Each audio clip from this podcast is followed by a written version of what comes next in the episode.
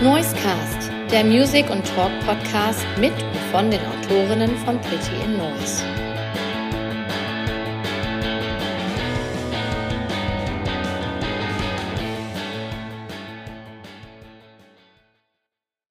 Hallo liebe Hörerinnen und Hörer vom Noisecast, dem Music and Talk Podcast von Pretty in Noise. Und wie ihr hört, ich bin mal wieder euer Host hier, der Marc. Und heute begrüße ich auch wieder zwei ganz wunderbare Gäste bei uns im Podcast. Und zwar The Dead Notes aus Freiburg. Hallo. Hallo. Hallo. Vielen Dank für die Einladung. Ich war schon äh, sehr überrascht. Ich wurde äh, schon lange nicht mehr, habe ich gehört, dass wir als The Dead Notes aus Freiburg. Freiburg angekündigt wurden. Ja. Äh, also stimmt irgendwie, stimmt aber auch irgendwie schon lange nicht mehr. Äh, kommen wir vielleicht noch drauf zu sprechen, aber hat gerade äh, meine Ohren geöffnet. Ja, werde ich sofort drauf zu sprechen kommen, aber vielleicht könnt ihr euch vielleicht einmal kurz mit Namen vorstellen, damit die Hörerinnen ähm, die Stimmen zuordnen können. Sehr gern. Äh, ich bin Jakob und äh, ich spiele Bass bei The Dead Notes. Ich bin Darius, äh, Gitarre, Gesang und das ist meine Stimme. Hi.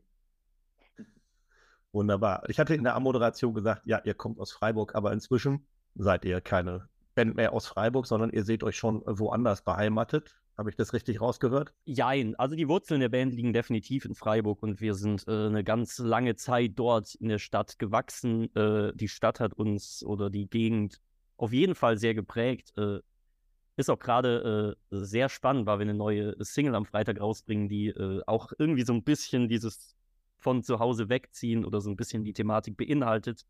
Ähm, aber wir sind mittlerweile schon, Jakob, seit, oh, wie lange schon? Sechs Jahren meine ich, fünf Jahren äh, weg aus Freiburg in Ja. Nordrhein-Westfalen und ich mittlerweile auch schon seit zwei Jahren. Unser äh, Live-Drummer ist auch aus Nordrhein-Westfalen, weshalb äh, es uns so langsam immer schwerer äh, fällt, noch durchzukriegen, dass wir aus Freiburg kommen. Aber äh, da ist die Band entstanden und gewachsen und ein großer Teil von uns auf jeden Fall.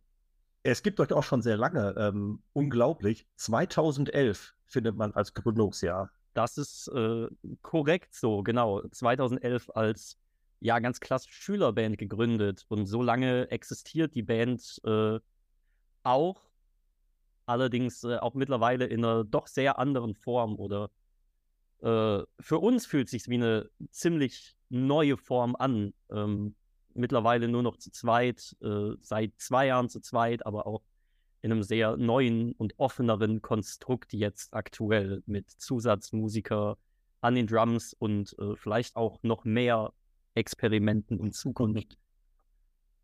Aber äh, Darius und Jakob, ihr seid zusammen äh, zur Schule gegangen und dort war dann im Prinzip auch ihr beide seid äh, ja die Wurzel allen Übels, wollte ich jetzt erst schon sagen. Der, der Kern, der, der erste Genau, Samen, der genau. gepflanzt wurde, äh, aus dem dann The Dead Notes erwachsen, entwachsen sind. Genau, also wir kennen uns eigentlich auch schon deutlich länger als äh, 2011. Das reicht dann noch, noch weiter zurück. Ich weiß gar nicht, seit wann wir beide uns kennen. Ich glaube, unseren alten Drummer habe ich noch ein bisschen länger gekannt. Wir beide waren auf jeden Fall im, im Gymnasium zusammen Grundschule so ist sogar dann- schon. und Grundschule, aber nicht in der Klasse. Und so ist dann auch die, die Band entstanden im Prinzip. Alle unsere Hörerinnen werden euch sicherlich nicht kennen. Äh, deswegen würde ich direkt zu Beginn einfach mal einen Song von euch spielen, den die, ihr, ihr euch aber aussuchen könnt. Ähm, Gibt es irgendwas wie einen Keytrack? Was ist der Dead Notes Keytrack? Um ein bisschen das zu repräsentieren, wo wir gerade uns befinden als Band äh, und vielleicht auch ähm, ja, das zusammenzufassen, äh, was ich gerade gesagt habe, dass wir irgendwie an so ein bisschen neuen Punkt sind. Äh, die aktuelle äh, Titel-Single äh, unserer jetzt bald kommenden EP Forever Outsider, die haue ich hier mal gerne rein. Okay, dann hören wir doch genau die und äh, danach sprechen wir uns hier wieder. Ich verfolge euch schon ein bisschen länger äh, und für mich hört es sich tatsächlich so an, als wenn äh, bei euch einiges passiert ist und die musikalische Ausrichtung in der Band jetzt doch ein bisschen eine andere ist. Vielleicht mögt ihr einmal kurz was zu erzählen. Was unterscheidet die neue EP von alten Veröffentlichungen?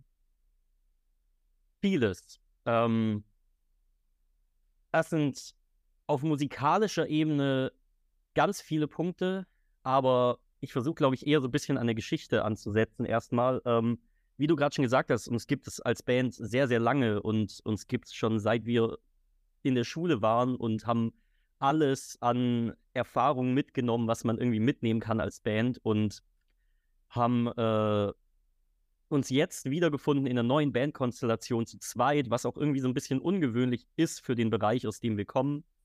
Und haben irgendwann gemerkt, boah, da ist, äh, wir kommen aus ganz anderen Wurzeln musikalisch, als wir sie gerade äh, betreiben als Band. Wir kommen beide aus, äh, Jakob aus dem eher klassischeren Bereich, ich aus dem Jazzbereich ähm, und hatten so das Gefühl, irgendwann, wir hätten total Lust, das viel mehr auszuleben und uns da viel mehr wieder, äh, sehen uns da gerade viel mehr und fanden auch irgendwie so ein bisschen, dass es alles ein bisschen auserzählt, was wir machen. Äh, es langweilt mich so ein bisschen so zum 20. Mal dieselben Emo-Band-Stories zu hören.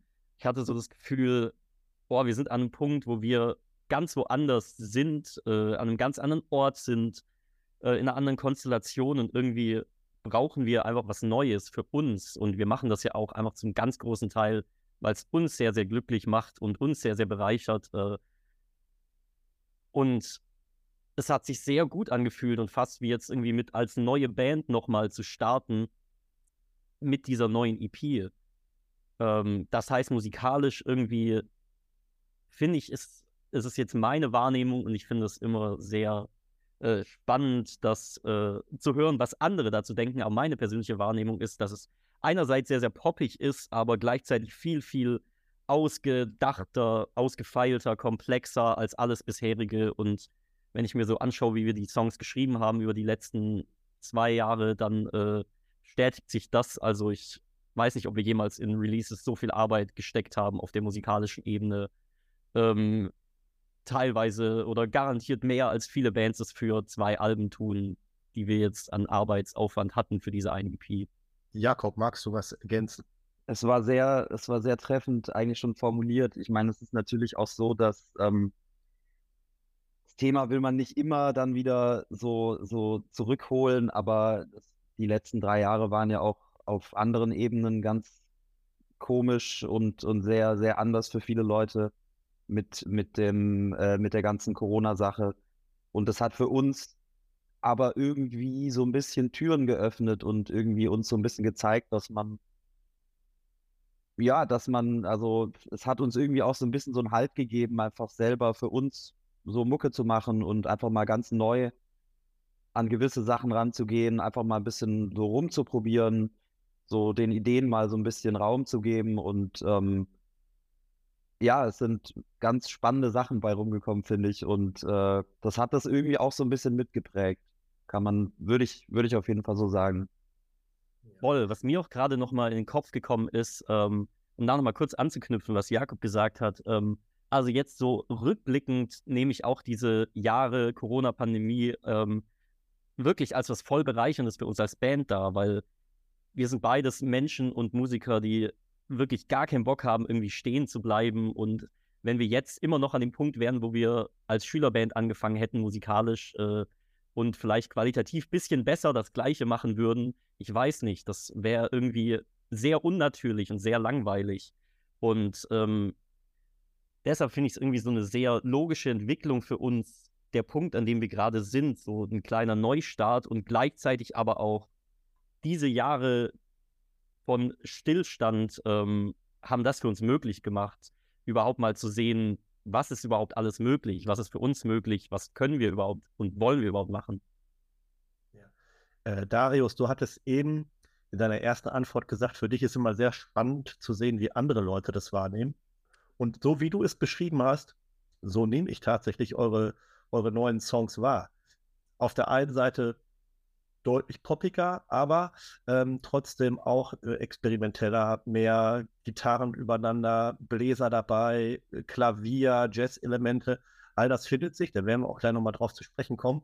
Aber ich sehe diesen Neustart, den sehe ich äh, gar nicht jetzt gar mit dieser EP. Ich habe das tatsächlich schon vorher äh, bei den beiden Songs, die ihr 2021 veröffentlicht habt, ähm, so wahrgenommen und äh, da würdest du mir wahrscheinlich auch zustimmen. Äh, dort war das das erste Mal, dass ihr das so ja, dass ihr euch da sehr viel breiter, breiter aufgestellt habt. Ähm, ihr habt ja schon ausführlich beantwortet, dass das auch viel mit der Pandemie zu tun hatte. Das ist sehr interessant bei euch. Ihr seid eine Band, die sich scheinbar durch nichts aufhalten lässt. Ähm, weil von außen betrachtet, äh, seid ihr eine Band, wo ich gedacht habe, ey, scheiße, die haben so ein geiles Album am Start. Euer letztes äh, Album Courage war ja im Prinzip äh, fertig. Eine Tour war äh, ja, gebucht und äh, genau mit Beginn der Tour war eigentlich alles erstmal Shutdown. Und äh, ja, ihr sagt jetzt, im Nachhinein war es bereichernd. Was für ein Gefühl hattet ihr damals, als es hieß, ihr könnt jetzt doch nicht losfahren, ihr könnt jetzt doch nicht spielen? Ja, also das äh, bezieht sich dann natürlich eher auf die Zeit danach. Ich meine, die, die Zeit, wo das Ganze losging, wo wir unsere Platte rausgebracht haben. Man muss auch dazu sagen, wir haben nicht, also wir haben schon immerhin noch ein paar Konzerte spielen dürfen mit der Platte. Es war jetzt nicht ganz, ganz am Anfang. Ich glaube, es war irgendwie Tag neun der Tour oder sowas, wo es dann, äh, wo es dann klar war, okay, jetzt, jetzt ähm, ist vorbei erstmal. Ähm, da war das dann natürlich schon erstmal nicht so bereichernd und eher im Gegenteil ein ziemlicher, ziemlicher Rückschlag und gerade eben, wie du auch schon gesagt hast, mittendrin im Release irgendwie sowas zu erleben. Ja, da wussten wir natürlich schon erstmal nicht so ganz, äh, wohin mit uns. Und wir haben dann noch irgendwie so alle, alle positive Energie, die wir trotzdem noch hatten, äh, genutzt und haben irgendwie zusammen mit unserem Techniker und, und äh, Filmer irgendwie so eine, so eine kleine Live-Session auf die Beine gestellt. Kurz danach, äh, als wir in Freiburg sozusagen gestrandet sind. Ähm, aber dann war schon erstmal so ein paar Monate so, uff, so was, was passiert jetzt? Wie geht es überhaupt weiter? So, und das dass wir dann wieder angefangen haben, Musik zu machen, das war dann so ein paar Monate später, wo dann irgendwie klar war, okay, es, es muss ja irgendwie, es muss ja irgendwas passieren. Und wir müssen ja an irgendwas brauchen wir, also müssen wir uns festhalten sozusagen, um jetzt nicht völlig, völlig durchzudrehen. Und dann war irgendwie recht schnell klar, ähm, wir machen halt weiter Songs und äh, das, da haben wir Bock drauf und äh, wir versuchen uns nicht zu sehr da jetzt irgendwie äh, rausbringen zu lassen. Ja. Ihr habt dann ja, ihr habt dann ja auch so ähm, eigene Wege oder überhaupt Wege gefunden, um irgendwie stattzufinden. Ähm, ihr habt die Live-Session, die du schon angesprochen hast, ihr habt vielleicht irgendwo auch was gestreamt. Im Rockpalast wart ihr, glaube ich, auch zu der Zeit. Mhm. Ne? Das fiel auch in die Zeit. Ähm, in, habt ihr auch so komische Konzertformate gespielt, wo die Leute im Strandkorb sitzen oder auf Picknickdecken? Gab es ja alles Mögliche.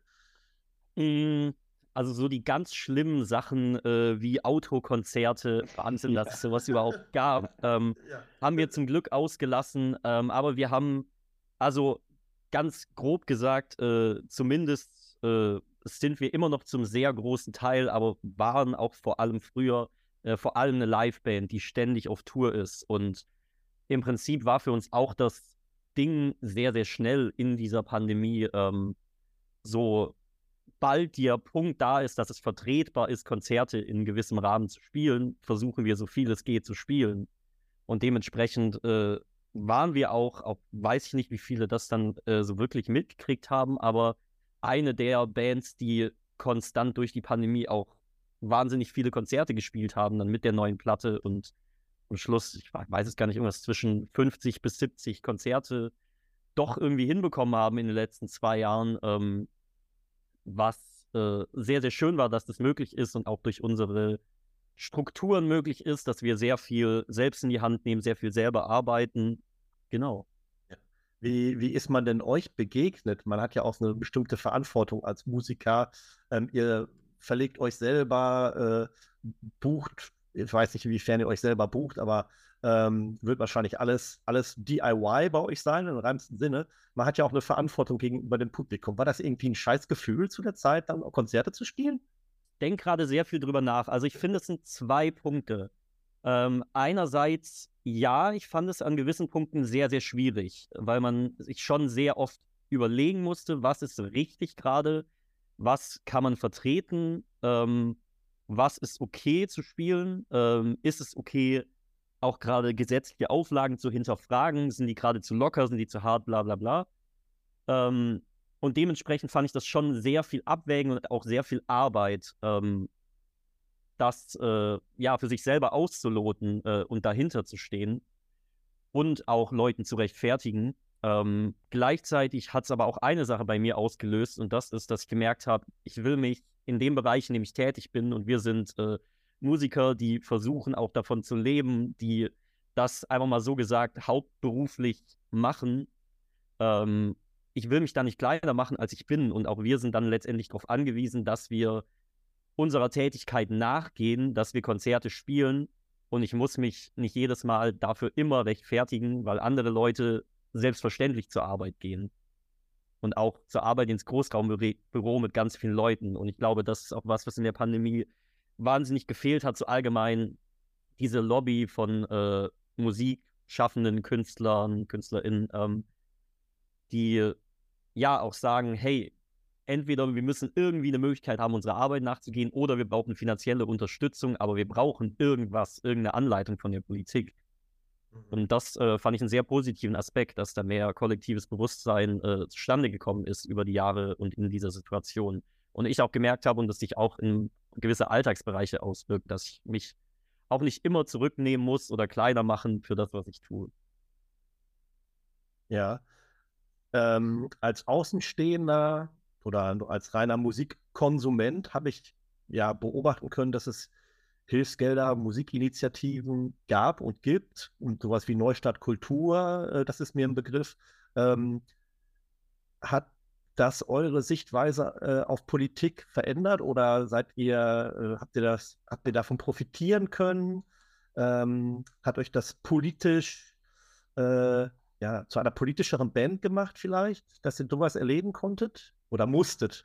Konntet ist ein blödes Wort. Dabei. Mm, also wir sind äh, schon immer eine sehr politische Band und politische Menschen, aber weniger durch die Inhalte, die wir jetzt in unseren Songs transportieren, äh, sondern mehr äh, für das, was wir als Person repräsentieren in Gesprächen hinter der Bühne oder wenn es um gewisse Statements geht, dann äh, liefern wir die sehr gerne und das finde ich auch wichtig. Also ich glaube, die Situation äh, war weniger das, was mich äh, politisch bewegt hat. Also da gab es ganz viele andere Aspekte in dieser Zeit. Äh, ich erinnere mich irgendwie an die Black Lives Matter Proteste etc., die ich für ganz, ganz viel relevanter als die ganzen Themen empfunden habe. Ähm, aber es hat einem nochmal sehr, sehr klar gemacht, dass ich gerade angesprochen habe. Ähm, dass es wichtig ist, äh, eine gewisse Lobby zu haben in dem Bereich, in dem man tätig ist oder zumindest äh, sich irgendwie kollektiv, kollektiv zu organisieren oder kollektiv irgendwie eine Stimme zu haben. Und dass es auch äh, meiner Wahrnehmung nach sehr gut hinten raus funktioniert hat. Also wir konnten sehr viel und sehr gut profitieren von Hilfszahlungen, von Förderprogrammen, Unterstützung etc. Und das hat allerdings sehr, sehr lange gedauert. Also das war wahnsinnig schwierig am Anfang, aber irgendwann ist es an den Punkt gekommen, wo es funktioniert hat. Ihr seid ja auch eine Band, die sehr viel international äh, schon immer unterwegs war, ähm, bestimmt auch mit vielen Bands aus dem Ausland befreundet seid. Ähm, hat man sich da mal so ausgetauscht, wie das äh, in anderen Ländern so lief? Gab es da irgendwie Länder, wo ihr vielleicht neidisch hingeblickt habt, oh Mensch, hier geht ja viel mehr als bei uns oder die kriegen eine andere Form von Unterstützung oder äh, dass vielleicht ihr ähm, ja, wohlwollend betrachtet wurde, dann von außen, das Mensch, ist ja gut, was da in Deutschland läuft. Gab es da irgendwie so einen internationalen Vergleich? Ich muss gerade überlegen, also ich glaube, das ist ein Thema, ähm, was viele Sachen angeht, wenn es irgendwie um, um Förderung geht, um, um so Initiativen, um ja halt wirklich Fördergelder für, für Leute, die Musik machen oder ähnliches, das ist schon immer nicht so ganz einfach ist und man tatsächlich dann eher so in ein paar andere Länder guckt ähm, und sagt, Mensch, da geht es eigentlich fast ein bisschen einfacher und da gibt es vielleicht mehr Möglichkeiten, ganz unabhängig von irgendeiner, irgendeiner Pandemie, ähm, Unterstützung zu bekommen und sich irgendwie dadurch vielleicht schneller, schneller weiterentwickeln zu können. Ähm, gibt aber natürlich auch genau das Gegenteil, dass es Länder gibt, wo es sowas überhaupt nicht gibt. Ähm, das darf man natürlich auch nicht vergessen. Da guckt man dann doch hier immer in einer relativ privilegierten Position auf vielleicht Länder, die es noch ein bisschen besser haben in der Hinsicht. darf aber natürlich auch nicht vergessen, dass das irgendwie auch nicht normal ist, dass es hier zumindest Möglichkeiten gibt, ähm, an Absolut. beispielsweise Geld zu kommen. ich finde, wir reden auch über einen sehr langen Zeitraum. Also beispielsweise ist einfach wirklich eine ganz große Entwicklung passiert, ähm, die auch weiterhin unklar ist, äh, wie lange die anhält, ob die jetzt länger anhält, aber dass wir immer noch in einer Situation sind, wo wir hier sehr gute Förderprogramme, sehr viel Unterstützung haben. Ähm, das war vor der Pandemie in dem Ausmaß nicht der Fall. Und wie gesagt, stellt sich auch weiterhin die Frage, ob das langfristig so bleibt. Aber Ja. ähm, wir haben viele Länder, beispielsweise Schweden oder auch Frankreich, äh, wo kulturelle Förderung an gewissen Punkten deutlich besser zugänglich ist, ähm, Ja. deutlich einfacher zugänglich ist, deutlich weitreichender. Wir haben Länder wie England, äh, wo Fördersituationen die reinste Katastrophe sind. Wir sind sehr, sehr viel in England auf Tour und äh, dort wird sehr, sehr neidisch auf unsere Situation geschaut ähm, oder die Leute bewundern das sehr, dass wir äh, solche Strukturen hier haben. Ähm, weil die Regierung und allgemein äh, ja die kulturelle Arbeit der Regierung dort äh, katastrophal läuft. Ja, ähm, ihr habt jetzt schon angesprochen, England. Äh, in England auf Tour, da hattet ihr auch mal, ich glaube, es war in England, ein Tourerlebnis, was nicht so schön war. Äh, ihr wisst bestimmt, worauf ich hinaus möchte. Wir wissen sofort Bescheid. Die Horrornacht von Nottingham. Darüber Nein. jetzt. das ist was anderes. Ja, mögt ihr einmal kurz unseren Hörerinnen und Hörern äh, erzählen, was euch da widerfahren ist? Darf ich? Ich darf. Ja, Jakob, du darfst. Ähm, ich weiß schon gar nicht mehr. Das war dieses Jahr? War es dieses Jahr? Das war letztes Jahr. Let, äh, letztes Jahr meine ich. Letztes Jahr, ungefähr vor einem Jahr. Ist das richtig? Exakt vor einem Jahr, ja. Exakt vor einem Jahr. Perfekt. Dann haben wir einen guten Zeitpunkt erwischt. Ähm, ja, kurz gesagt, ähm, wir waren in England auf Tour und äh, es war, die Tour war eh schon so ein bisschen, hat sich von vornherein ein bisschen schwierig gestaltet, weil, das weißt du jetzt besser, aber ich glaube, die ersten vier Shows schon mal nicht stattfinden konnten und die wurden davor schon abgesagt und dann war davor schon irgendwie das Ding, wie machen wir das jetzt? Ähm, fahren wir jetzt früher hin? Fahren wir hin? Wir haben jetzt da noch vier Konzerte. Ich glaube, danach war im Anschluss noch Frankreich geplant und alles so ein bisschen eh schon organisatorisch echt ziemlich beschissen. Ähm, Dazu kam der Brexit und Dazu kam, genau, dazu kam der Brexit, das dann, da macht es dann nochmal noch mal komplizierter, überhaupt ins Land einreisen zu können als Band mit Equipment. Du willst da ein bisschen Geld verdienen. Das ist nicht so einfach, wie es davor war. Davor war es auch schon nicht einfach. Ja, und dann äh, ging die Tour los und ich glaube, Tourtag 3 haben wir in, ich weiß es nicht, Birmingham. in Birmingham gespielt, äh, sind danach zum, zum Hotel. Es gibt in England so, das ist eigentlich ganz lustig, so Rast, Raststätten-Hotels, Travel Lodges heißen die. Das ist eigentlich für so Trucker-Fahrer oder so, die da halt mal eine Nacht kurz, kurz pennen können. Und die sind eh schon so ein bisschen, weiß nicht, das sieht immer schon so ein bisschen komisch aus, wenn man da hinkommt, alles so ein bisschen runtergekommen. Jedenfalls sind die günstig und wir haben das Angebot genutzt und haben da eine Nacht äh, geschlafen, um am nächsten Tag weiterzufahren. Und um 10 Uhr morgens bin ich zum Auto gegangen auf den Parkplatz und äh, das Auto war aufgebrochen. Und äh, so gut wie alles, was wir dabei hatten, weg. was ähm, mittlerweile eine ganze Menge ist bei uns Ja. als Band. Das war das schöne England-Erlebnis, was wir hatten. Wie, wie, wie ging es dann weiter? Was, was habt ihr dann getan? Habt ihr, habt ihr die Tour dann abgebrochen oder habt ihr versucht, äh, keine Ahnung, von, von befreundeten Bands sich Instrumente zu leihen oder wie auch immer? Ja, wir haben es wir eigentlich so, so gemacht, wie wir es dann immer machen in so Situationen. Wir waren erstmal natürlich abgefuckt und, und äh, waren alle völlig, völlig zerstört. Äh, wir wussten überhaupt nicht mehr, wo hinten und vorne ist. Also es war wirklich eine ganz, ganz, ganz heftige Situation und es sind echt schon viele Sachen passiert. Aber das ist wirklich, das ist anders gewesen tatsächlich.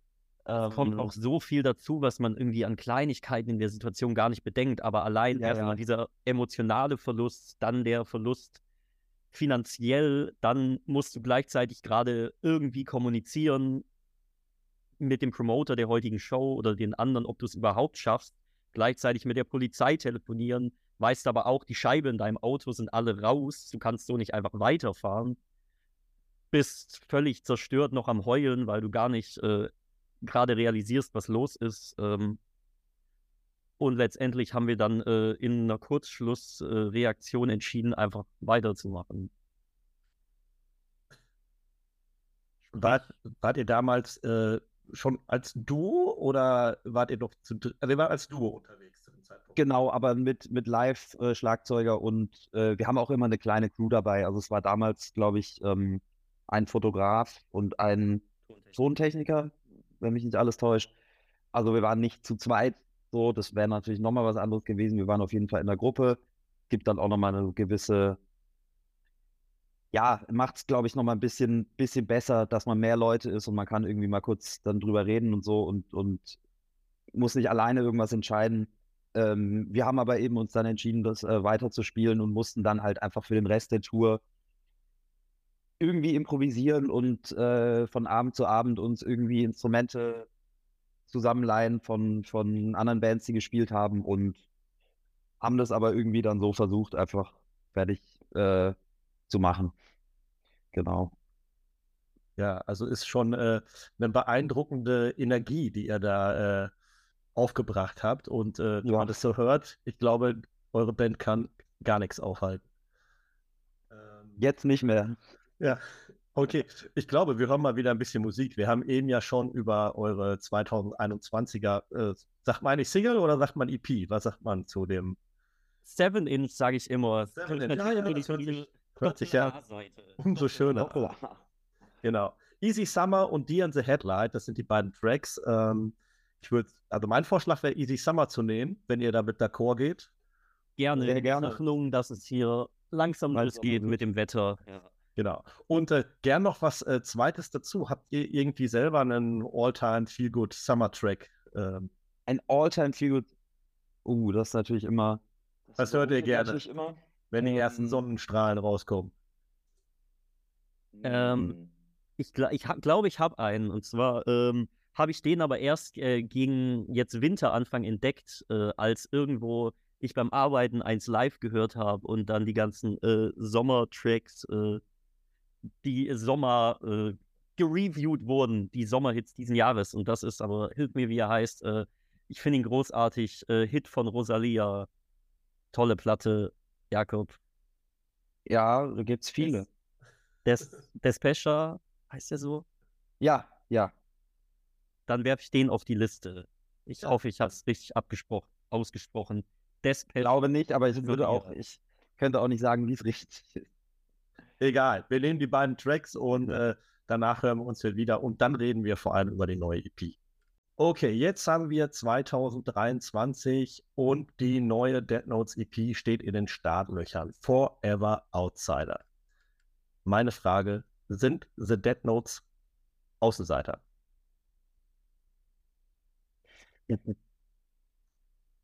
Ja, ich finde schon. Also, das ist immer, eine schwierige Definition, aber ähm, ich glaube, so wie wir das äh, mit dem Song auch versuchen auszusagen, irgendwie, wenn sich alle Außenseiter zusammenschließen, bist du kein Außenseiter mehr. Also ähm, wir kennen auf jeden Fall als Band das Gefühl, irgendwie nicht so richtig reinzupassen und äh, das kenne ich auch so in vielen Aspekten meines Lebens. Aber jetzt mal ganz äh, klar darauf bezogen, so mit unserer Musik. Ähm, wir sind auch irgendwie, wie wir es schon gesprochen haben, an einem sehr neuen Punkt, an einem ganz neuen Punkt für uns als Band. Ähm, und merken auch immer, dass es hier machen, ist für viele doch schwierig einzuordnen und äh, ist uns aber auch egal. Also wir wollen uns nicht danach richten. Ähm, entweder so, ja, Bock darauf oder halt nicht und dann ist es auch okay. Ähm, aber wir machen das äh, zum ganz großen Maße so, wie wir das wollen und wie wir es toll finden und äh, sind dann in der Form auch gerne Außenseiter. Ja, komm. Sehr gut formuliert. Mir ist gerade noch eingefallen, dass, ähm, dass mir das auch immer auffällt, wenn, wenn, wenn man jetzt vielleicht jemanden kennenlernt und die fragen, was macht ihr eigentlich für Musik in der Band oder so, dann bin ich schon, stehe ich schon immer bei der Frage total auf dem Schlauch. Ich selber sogar, also jetzt, das ist, da geht's jetzt, du hast ja jetzt gerade gesagt, andere Leute wissen nicht so richtig, wie ordnen die das ein. Ich könnte es dir jetzt aber auch nicht einordnen. Ich finde es aber auch so schlimm. Ich sage dann natürlich, nenne ich so ein paar Genres und sage irgendwie Indie-Rock und dann sagen Leute, cool, ah, cool, Indie-Rock kenne ich und so. Und dann merke ich aber schon wieder, als ich das gesagt habe, merke ich schon wieder, weiß ich gar nicht, ob das stimmt oder was, was, was ist das überhaupt mit diesen Genres und wo kann man das einordnen? Ich glaube, ja, das, also ich merke das immer wieder, dass das irgendwie ganz gut trifft und irgendwie diese Thematik eigentlich ganz gut äh, darstellt. Und ich merke auch so immer wieder, auch gerade wenn wir jetzt zum Beispiel in England unterwegs sind, ähm, also natürlich dieses äh, Denken von gewissen Genres etc. ist irgendwie verankert in der Popkultur, aber trotzdem ist es auch ein sehr deutsches Phänomen in meiner Wahrnehmung, alles ja. möglichst genau in Schubladen zu ordnen. Und das finde ich auch teilweise anstrengend. Also ich finde das äh, sehr, sehr schade und ich finde, es geht sehr viel Kreativität dadurch verloren, äh, immer Definitionen für alles finden zu müssen, um es irgendwie gut zu finden oder alles einordnen zu müssen, um es gut zu finden. Und äh, gerade finde ich das spannend, weil wir irgendwie doch in einem sehr poppigen Feld unterwegs sind, aber gerade da irgendwie so schwierig eine Einordnung finden und sie auch gar nicht finden wollen. Ja. Ähm, als ich mich damit beschäftigt habe und den Song gehört habe, habe ich mich auch gefragt, ob dieser Begriff Außenseiter, ob der vielleicht auch so ein bisschen umdefiniert wurde inzwischen, dass der, der muss ja nicht unbedingt äh, negativ besetzt sein, der kann ja auch sehr positiv besetzt sein oder eine positive Betrachtungsweise dieses Begriffes ähm, kann man ja auch haben. Dass, also wenn man so über Außenseiter denkt, ist ja auch ist man ja schnell bei so Begriffen wie Nerd, Nerdtum oder solchen Dingen. Ähm, se seht ihr euch dort vielleicht? Oder, oder eure, eure Fans? Ja, ja absolut. Absolut. Das ist ja auch, das ist ja auch ein bisschen was, ähm, was wir gemerkt haben, worauf wir so ein bisschen hinaus wollten, dass man damit auch total spielen kann mit diesem Begriff. Und dass der nicht, also man kann den natürlich so, man hat direkt so ein Bild im Kopf, wie du es schon sagst, irgendwie Nerd oder wenn man jetzt an Außenseite denkt, denkt man vielleicht so an, an so Schulzeiten, wo Leute irgendwie so, so gemobbt wurden oder geschubst wurden oder so. Das ist ja so irgendwie der Klassiker. Aber es ist ja total dehnbar und man kann es ja auch total eigentlich positiv sehen. Und zum Beispiel, wenn du sagst Nerd, ich, also ich bin total gern in gewissen Sachen totaler Nerd. Ich es total cool. Also es ist ja eben, es ist ja schon wieder, es hat ja schon wieder was Cooles eigentlich. Und ähm, zum Beispiel, wenn man unser Video sieht äh, zu dem Song, da haben wir halt irgendwie auch ein bisschen versucht, das eigentlich total runterzubrechen und eher im Gegenteil so richtig klischeehaft eigentlich darzustellen und zu vermitteln.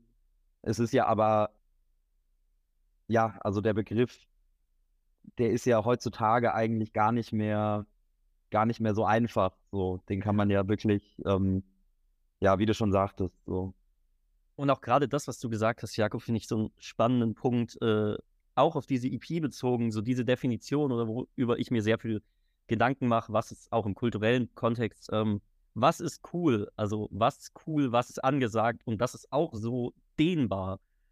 Ist es cool, Außenseiter zu sein? Ist es cool, äh, irgendwie das, was gerade angesagt ist, mitzumachen? Ist es irgendwie, überall steckt Coolness drin, finde ich, oder Coolness kann in allem drin stecken. Und Coolness ist irgendwie das, was man selber draus macht. Und ähm, ja, das finde ich äh, auch gerade in der Hinsicht, wie du es angesprochen hast, irgendwie total wichtig, das Wort positiv zu besetzen, Außenseiter. Also ähm, ist es cool, in der Theater AG zu sein in der Schule? Das, wenn du da Bock drauf hast, dann ist es verdammt cool. Ja, das sollte jetzt eigentlich eine Anspielung auf euer Video sein. Ich hab's verstanden. Ja, ich habe ja gerade schon angesprochen, genau. Ja. Ähm, ich glaube, um das auch nochmal so ein bisschen die Brücke zu schlagen, ähm, was uns damit wichtig ist und mit dieser Außenseitergeschichte ist auch das, was die erste Single Downward Spiral schon so ein bisschen plakativer dann angerissen hat. Cool ist, wenn du Bock drauf hast und davon überzeugt bist und Mittelfinger an alle anderen. Aber das ist das Wichtigste. Und wenn du dich wohl damit fühlst, in deiner Außenseiterrolle, dann ist das verdammt cool. So. Und du überzeugt bist, das alles zu machen, verdammt cool. Und egal, was andere dann dazu sagen oder wie sie es finden. Mhm. Ähm, auch wenn das musikalisch jetzt ein bisschen anders klingt, äh, thematisch seid ihr aber noch eng an äh, den Themen auch von eurer letzten großen Platte. Ähm, dort ging es ja viel um äh, mentale Gesundheit und auch um Außenseitertum. Das ist ja eng miteinander verwoben. Ähm, dieses Thema Mental Health, das ist irgendwie ein Thema, das zieht sich irgendwie komplett durch eure, eure Bandbiografie. Warum ist euch dieses Thema innerhalb des Bandkontextes so wichtig? Mm, ganz einfach gesagt, weil es äh, uns persönlich betrifft, äh, mich persönlich betrifft und das ein Thema ist, was äh, einfach auch nicht weggeht, was mich äh, begleitet mein Leben lang ähm, und was dementsprechend auch garantiert nicht aus unseren Songs äh, verschwinden wird. Ähm, sei es einfach Erfahrungen äh, mit depressiven Erkrankungen oder Erfahrungen, das Ganze im Kontext von einer Band zu durchleben. Ähm, das ist ein Thema, was mich äh, sehr bewegt, wo ich das Gefühl habe, ich kann einerseits äh, mich selber ausdrücken und darüber schreiben, was mich äh, betrifft, was mich äh, belastet, was ich äh, will, dass besser wird. Und ich kann gleichzeitig ähm, anderen irgendwie dadurch, hoffe ich, an die Hand gehen oder irgendwie durch diese Songs auch in gewissen Themen Kraft geben oder irgendwas mitgeben, irgendein Learning oder irgendeine Erfahrung oder irgendeine Sichtbarkeit. Mhm. Was tut ihr als Band, ähm, um eure eigene Gesundheit und die eurer Bandkollegen mitreisen während des Tourlebens und äh, der Aufnahmeprozesse äh, so hoch, hochzuhalten, gesund zu halten, euch zu unterstützen? Habt ihr da spezielle äh, Taktiken entwickelt?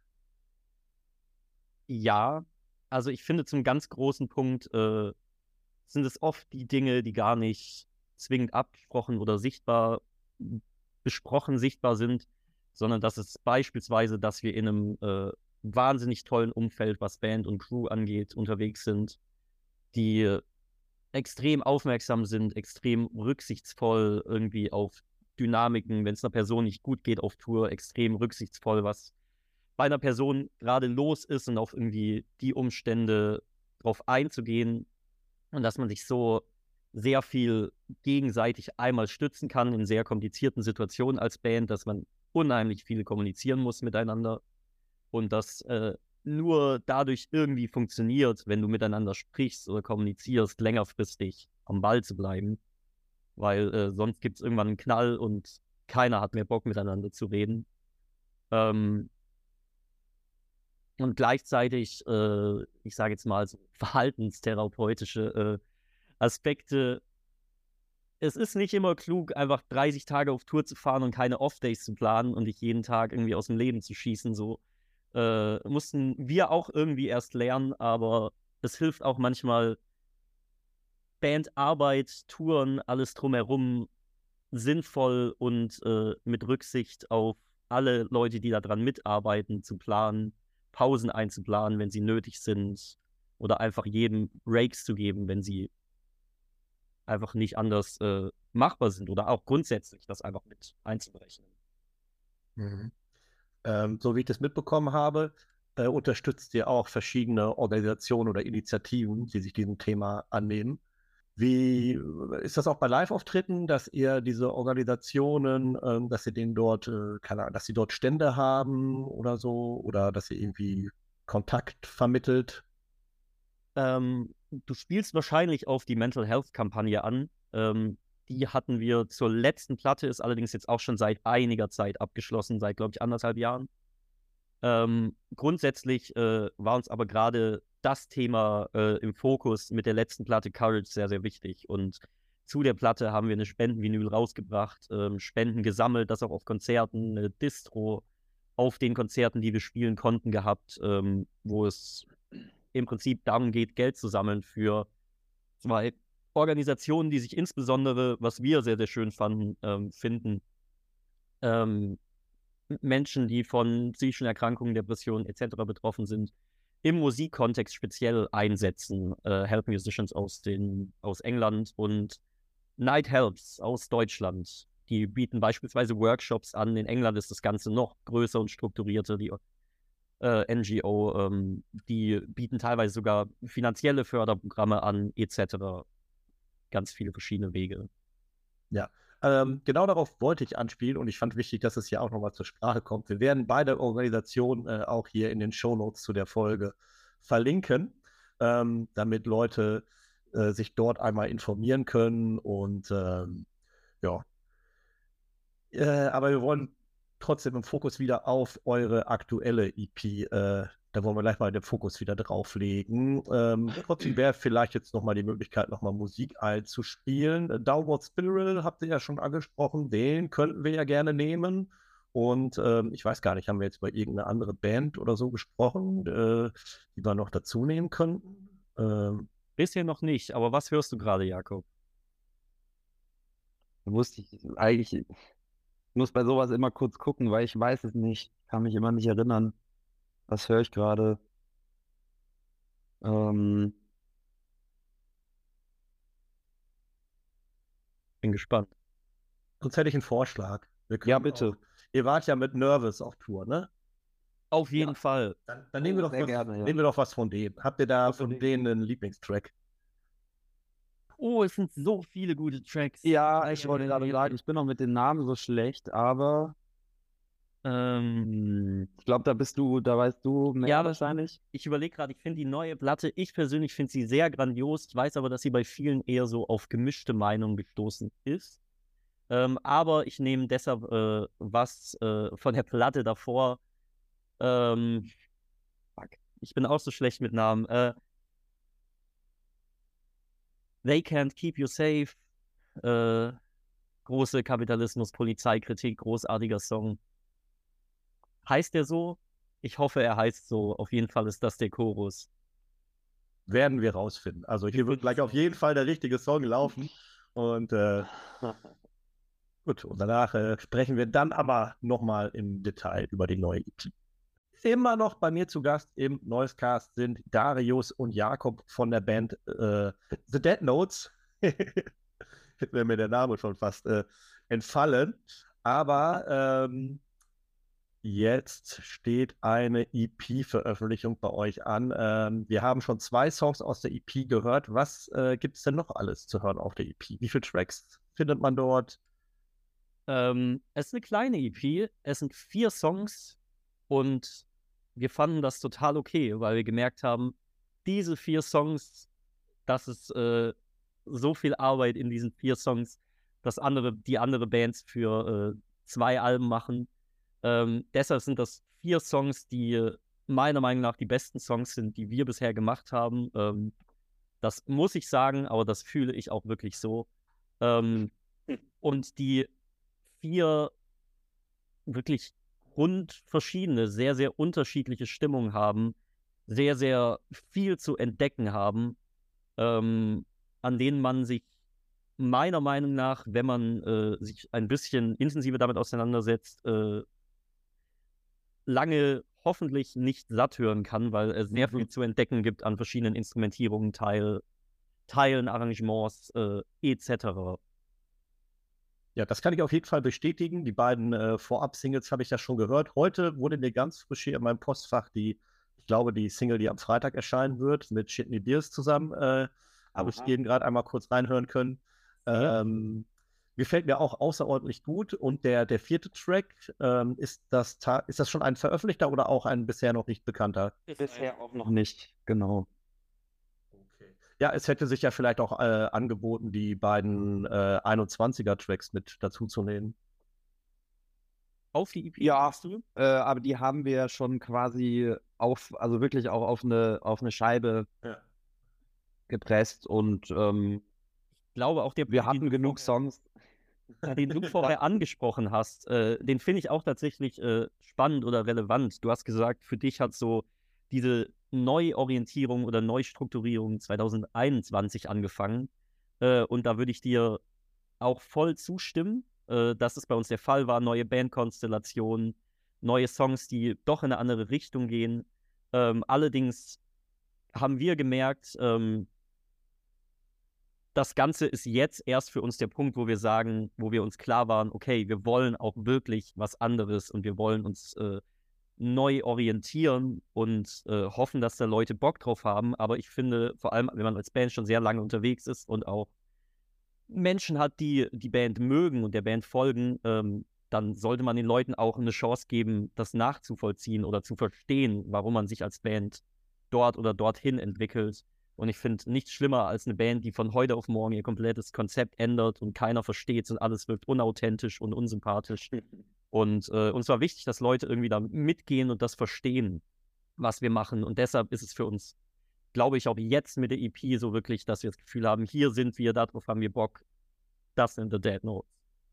Ja, sehr spannend. Also für mich ist vor allem spannend, wie ihr das live umsetzen wollt, diesen neuen Sound.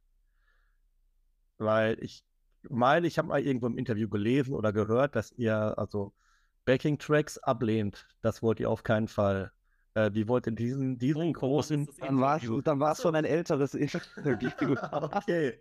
Ähm, das hast du. Ich wollte äh, gerade sagen, nur noch Backing-Tracks. Wir spielen auch eigentlich gar nicht mehr richtig. Eigentlich komplett Playback jetzt. Ganz genau. Nee, also wir, das war schon auch natürlich ähm, ein Thema, so, wo wir uns mit beschäftigen wollten und mussten, wie wir das irgendwie cool um, umsetzen können. Und da haben wir jetzt über die letzten Wochen und Monate eigentlich eine ganz coole, eine ganz coole Lösung gefunden. Wir arbeiten natürlich ein bisschen mit Backing-Tracks jetzt einfach und das bietet sich an, sonst sind die Songs halt irgendwie einfach ein bisschen unvollständig, kann man auch ganz klar sagen.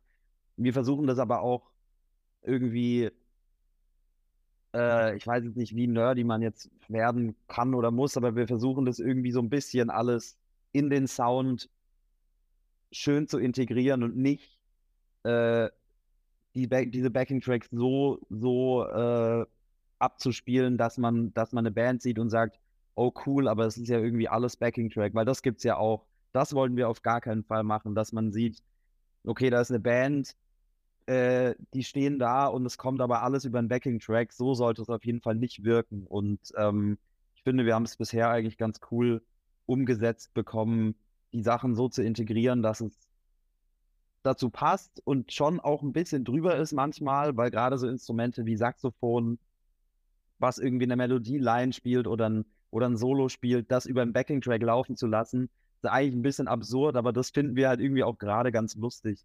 Und ähm, Ich finde fanden wir dann irgendwie doch passend. dieser Kernpunkt ist auch dabei immer, ähm, so viele Menschen haben eine Anti-Haltung gegenüber Backing-Tracks etc. etc. Ähm, und ich hatte das auch sehr lange oder war sehr skeptisch dem gegenüber. Aber ich habe auch in den letzten paar Jahren gemerkt, egal was Musik angeht, es gibt nichts gegenüber dem man äh, irgendwie eine Anti-Haltung haben muss, sondern Ja. es kommt einfach darauf an, so, wie nutzt du das? Wie nutzt du gewisse Mittel? Und ich habe sehr, sehr viele Bands gesehen und leider einen Großteil der Bands, die Backing-Tracks nutzen in, für gewisse Songs, die einfach extrem unauthentisch wirken. Und wenn du das schaffst, äh, einen Backing-Track zu integrieren, wenn du es schaffst, als Band authentisch auf einer Bühne zu wirken, dann merkst du das gar nicht, dass der läuft. Dann ist das einfach trotzdem eine Dynamik, die da ist und mit der man spielen kann. Und das ist meiner Meinung nach eine viel, äh, ja, eigentlich somit die größte Herausforderung, sowas gut hinzukriegen. Wie schafft man gut einen Backing-Track zu nutzen und nicht, wie schafft man einen zu nutzen oder wie schafft man die Songs anders umzusetzen. Und trotz allem, und das sage ich aber auch immer dazu, wenn wir es uns finanziell irgendwie leisten könnten, würden wir am liebsten mit fünf ZusatzmusikerInnen auf Tour gehen und auf der Bühne stehen, weil nichts geht irgendwie darüber, es gemeinsam mit anderen Leuten äh, auf der Bühne zu stehen und sowas umzusetzen. Ja, das ist Aber- klar. Euer Live-Setup ist momentan, also ihr beide plus einen Drummer, den ihr dann dabei habt. Oder da und sonst keine weiteren Musiker. Zu dritt, genau. Genau. Also wir hatten es jetzt schon ein oder zweimal, dass äh, ein guter Freund von uns ähm, Saxophon gespielt hat. War es einmal, war es zweimal? Ich weiß es gar nicht mehr. Ähm, das wird auch auf jeden Fall mindestens nochmal passieren. Äh, in dieser Konstellation ist aber natürlich in dem Rahmen und in dem, in der Größe, sage ich mal, in der wir uns gerade befinden, einfach nicht möglich, immer zu machen. Das ist klar. Ähm, sowas in der Art ist aber auf jeden Fall für die Release-Shows geplant, die wir im September spielen. Exakt. Ähm, genau. habt ihr denn alle vier Songs schon mal live gespielt? Es gibt einen, den wir noch nicht gespielt haben, aber der wird jetzt Ende April, äh, wie sagt man, debütiert. Und ich äh, bin auch schon sehr aufgeregt. Wie äh, waren denn so die ersten Live-Reaktionen auf diesen neuen Sound? Tatsächlich äh, in der Hinsicht spannend, dass wir seit den neuen Songs erst eine Show in Deutschland gespielt haben, wo die meisten Leute uns hören. Und hauptsächlich im Ausland auf Tour waren. Und ich das Gefühl hatte, das äh, war ganz, ganz großartig und ganz, ganz toll. Und die Leute äh, haben das alles sehr, sehr positiv aufgenommen. Eigentlich sehr, wie ich mir das gewünscht habe. Ähm, aber es ist äh, ganz schwierig zu äh, und nicht repräsentativ, weil wir ja. bisher dort, wo die meisten Menschen uns hören, in Deutschland tatsächlich bisher eine Show gespielt haben. Hat, wart ihr denn im Ausland, äh, aber okay, mit den neuen Sachen wart ihr nur als Support unterwegs, ne? Headline, Ausland. Wir haben eine Co-Headline-Tour mit Nervous gespielt in England. Äh, wir haben eine Support-Show in Paris noch letztes Jahr gespielt. Genau, und die Sachen sind ja erst Ende letzten Jahres auch rausgekommen. Ja. Ja, äh, interessant ist ja eigentlich auch bei euch als Band, eigentlich so eine, für so eine deutsche Emo-Rock-Band, dass ihr äh, international sehr viel stattfindet. Ähm, wie erklärt ihr euch das? Ich glaube, so viel Erklärung gibt es gar nicht, äh, sondern der Hauptpunkt, warum das der Fall ist, wir haben ganz früh angefangen, viel im Ausland zu touren.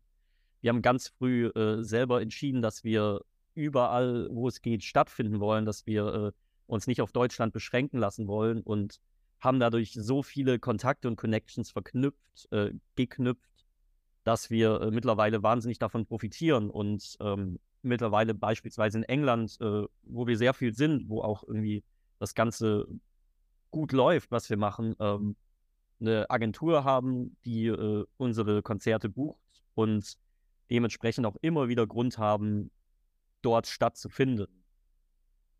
Also grundsätzlich äh, lag eigentlich alles dieser Entscheidung zugrunde, dass wir das wird immer wollten. Und das war nicht was, was über uns kam plötzlich. Ja. Äh, gibt es eine bestimmte Stadt oder einen bestimmten Veranstaltungsort, an dem ihr unbedingt noch einmal spielen möchtet? Noch einmal oder? Oder nee, überhaupt einmal, wie so ein großes Ziel. Wir wollen unbedingt mal, keine Ahnung, in der U-Bahn in Prag spielen oder so. also, ich, ich bin immer ein Fan davon, in krassen, großen Städten irgendwie zu sein. Also ich finde Paris immer einfach als Stadt irgendwie ultra faszinierend. Es macht irgendwie immer Bock, da zu sein. Egal, ob die Show am Ende super ist oder vielleicht nicht so wahnsinnig toll ist, ist irgendwie immer cool. Und ähm, grundsätzlich einfach auch große Städte im Ausland, wenn wir jetzt gerade schon beim Thema sind, weil man halt irgendwie in Deutschland logischerweise öfter ist und alles irgendwie schon so ein bisschen kennt. Ähm, und Ausland ist irgendwie immer aufregender, finde ich. Benehmen sich die Leute auf ein Konzert in Paris anders als äh, in Freiburg? Ja, natürlich, aber ähm, das liegt natürlich auch zu einem ganz großen Teil erstmal äh, daran, dass wenn wir in Freiburg spielen, Leute uns vor allem als Band kennen. Okay, dann frage ich, äh, benehmen die sich in Paris anders als in Osnabrück? das, das, ist eine gute Frage. Ähm, jein, also ich finde, äh, es gibt schon ich finde tatsächlich, dass alles, was Festland ist, relativ nah beisammen. Ähm, tatsächlich ist UK, finde ich, immer doch eine sehr andere Geschichte. In vielerlei Hinsicht, gar nicht nur aufs Publikum bezogen. Aber dort äh, ist ähm, die Musikkultur oder die Musikszene eine ganz andere. Dort gibt es, so wie ich das immer bewerte, äh, viel mehr Qualität und viel mehr Quantität. Und das ist äh, einerseits viel schwieriger ist, irgendwie eine gewisse Aufmerksamkeit vom Publikum zu bekommen. Aber dass, wenn die da ist, vor allem als deutsche Band, dann ist die sehr intensiv und sehr besonders. Und dann wissen das Leute wahnsinnig zu schätzen. Kann ich, also bestätigen aus Sicht eines Musikers kann ich es nicht, aber so wie ich es auch wahrnehme, wenn ich mal irgendwie in England bin, war ich jetzt aber auch schon seit Jahren tatsächlich nicht mehr, also seit dem Brexit eigentlich nicht mehr, ähm, ist es auch wirklich so, wenn du in England irgendwo in eine Kneipe gehst, da äh, läuft halt Musik oder in einem Café und das ist auch Thema und dann und die Leute unterhalten sich auch, was ist denn das für ein Song und so weiter und hier äh, ist das einfach äh, ja wie Fahrstuhlmusik im Hintergrund.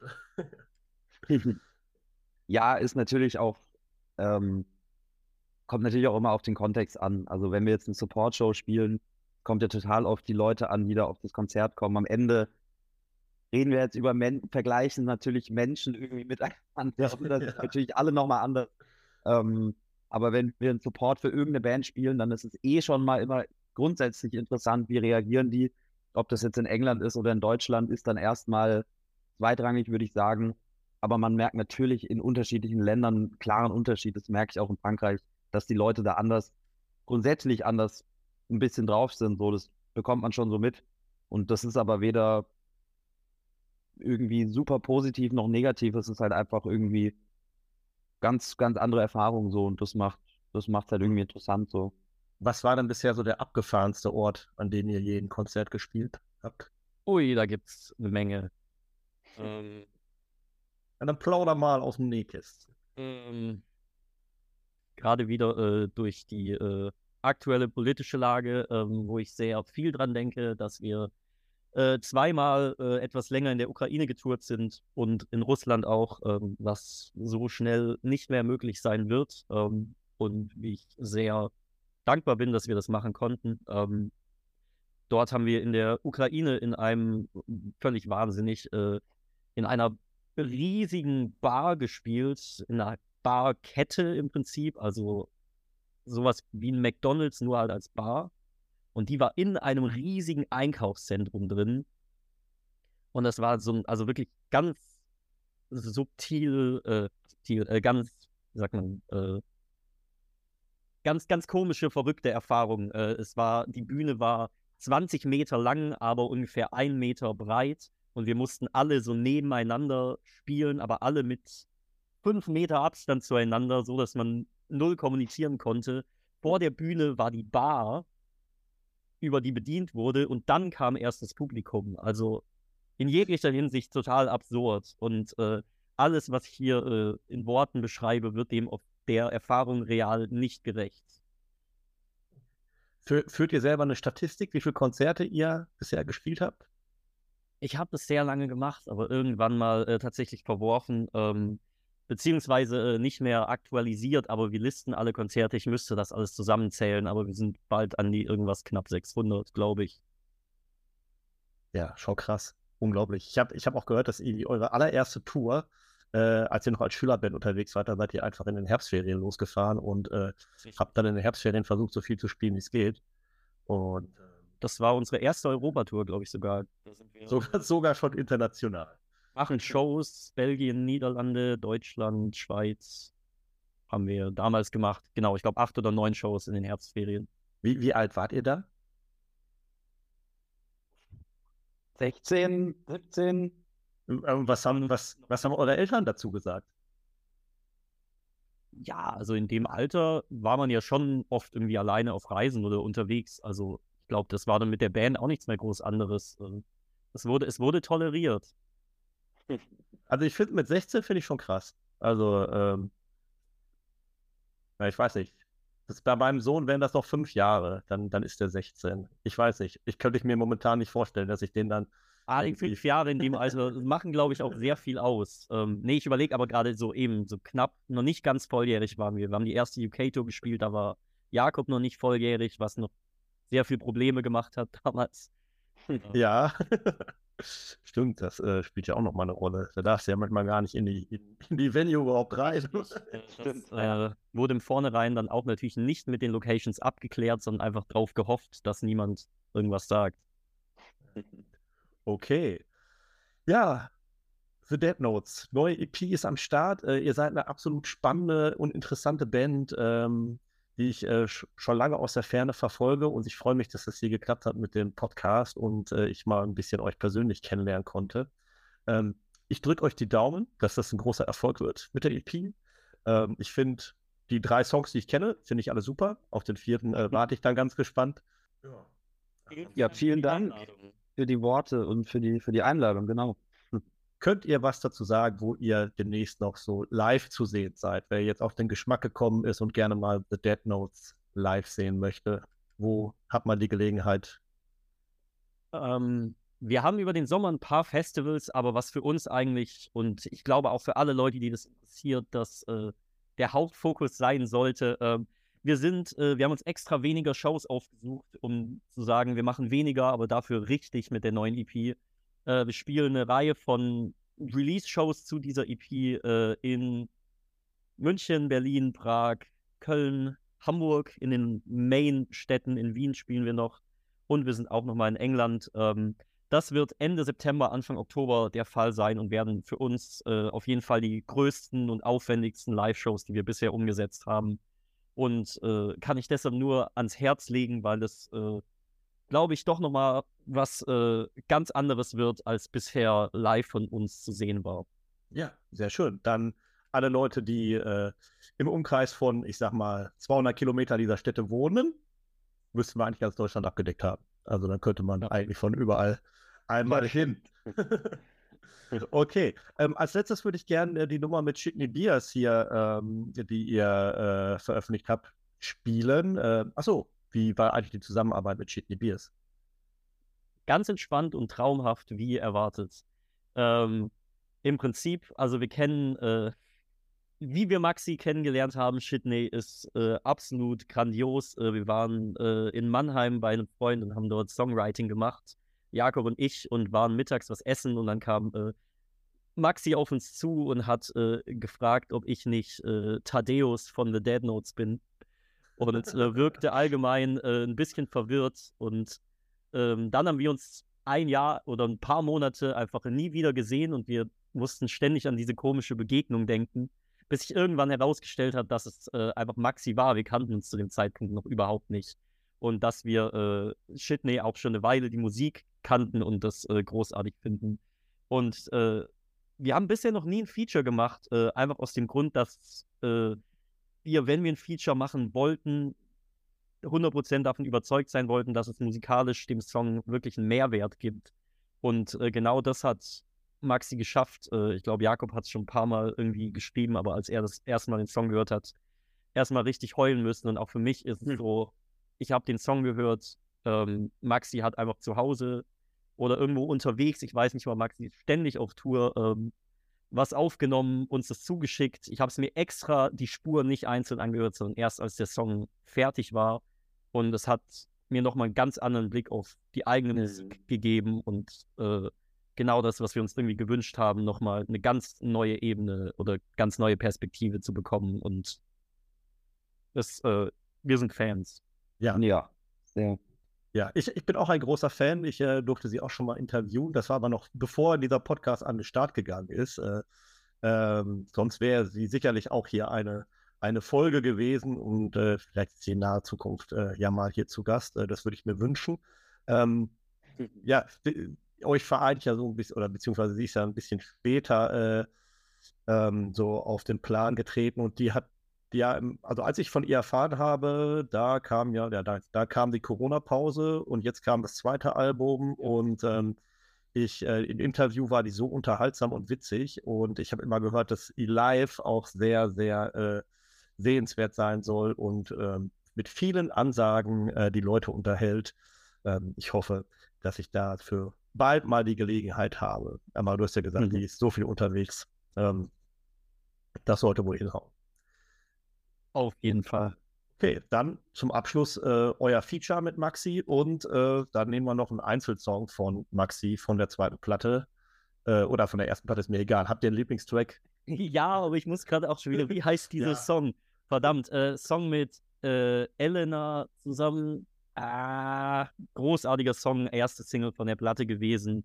Fand ich so erfrischend, weil es Fullband war und. Ja, genau, von der, von der zweiten Platte jetzt, ne? Ja, ja, genau. Ja, ja. Weil die erste Top Platte. Queen heißt der Song. Genau, ah, super, ja. super Nummer, weil die erste Platte war ja sehr reduziert und äh, genau. äh, ähm, der Band-Sound äh, tut ihr richtig, richtig gut, finde ich.